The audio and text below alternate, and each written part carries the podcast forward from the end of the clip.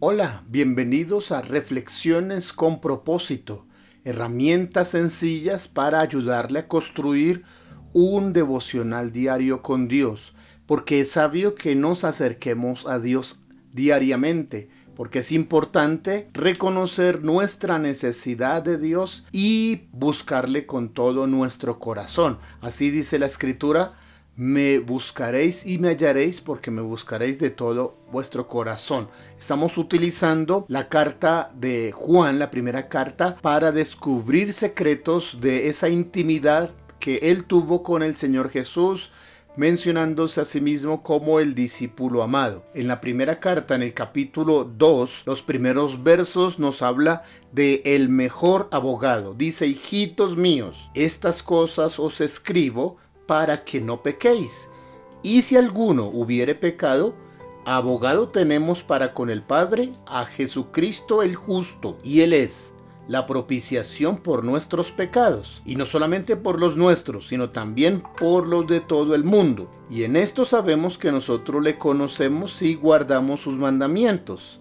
El que dice yo le conozco y no guarda sus mandamientos, el tal es mentiroso y la verdad no está en él. Pero el que guarda su palabra, en este verdaderamente el amor de Dios se ha perfeccionado. Por esto sabemos que estamos en él. El que dice que permanece en él debe andar como él anduvo. Mire qué importantes verdades nos habla Juan. En primer lugar, la escritura evita el pecado. La Biblia, la palabra del Señor.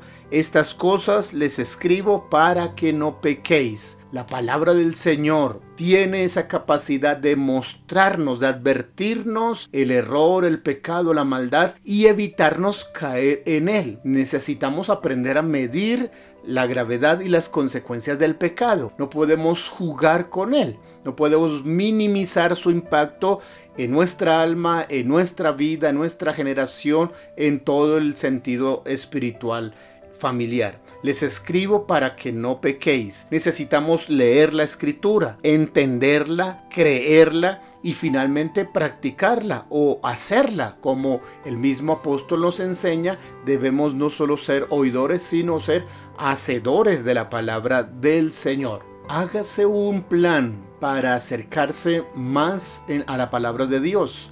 No solamente lea, profundice, estudie, entiéndala, créala y sobre todo practíquela. Ahora, una segunda verdad que declara el apóstol Juan es nuestra incapacidad, nuestra debilidad. Por eso añade, si alguno pecare, aún teniendo la escritura, aún siendo practicantes de la verdad, podemos y estamos expuestos por nuestra debilidad ante fallar ante un pecado. El apóstol nos recuerda que hay perdón por medio de Cristo. Necesitamos un abogado y tenemos el mejor, el único, el aceptado por el Padre este abogado defiende la causa del creyente frente a Satanás que continuamente acusa al creyente. Jesucristo es propiciación para todos. Propiciación significa satisfacción. El mismo es la ofrenda y el sacerdote que presentó al Padre y fue aceptada, según nos indica Romanos 3:25, dice a quien Dios puso como propiciación por medio de la fe en su sangre para manifestar su justicia a causa de haber pasado por alto en su paciencia los pecados pasados. Qué interesante. Jesús se presenta ante el Padre para defender nuestra causa y entonces por medio de su obra dejar nuestro asunto arreglado delante del Padre. En tercer lugar, Juan dice que las evidencias que estemos bajo el perdón nosotros entonces obedecemos sus mandamientos. No significa que tengamos licencia para pecar, sino que tenemos una razón para responder al perdón y al amor del Señor obedeciendo sus mandamientos. También dice que otra evidencia es perfeccionamiento en el amor. Qué interesante verdad. Somos perfeccionados en el amor y el que es perfeccionado en el amor no tiene temor, puede trabajar con esos asuntos del temor. Es una invitación, es una imitación a seguir a Jesús, porque todo aquel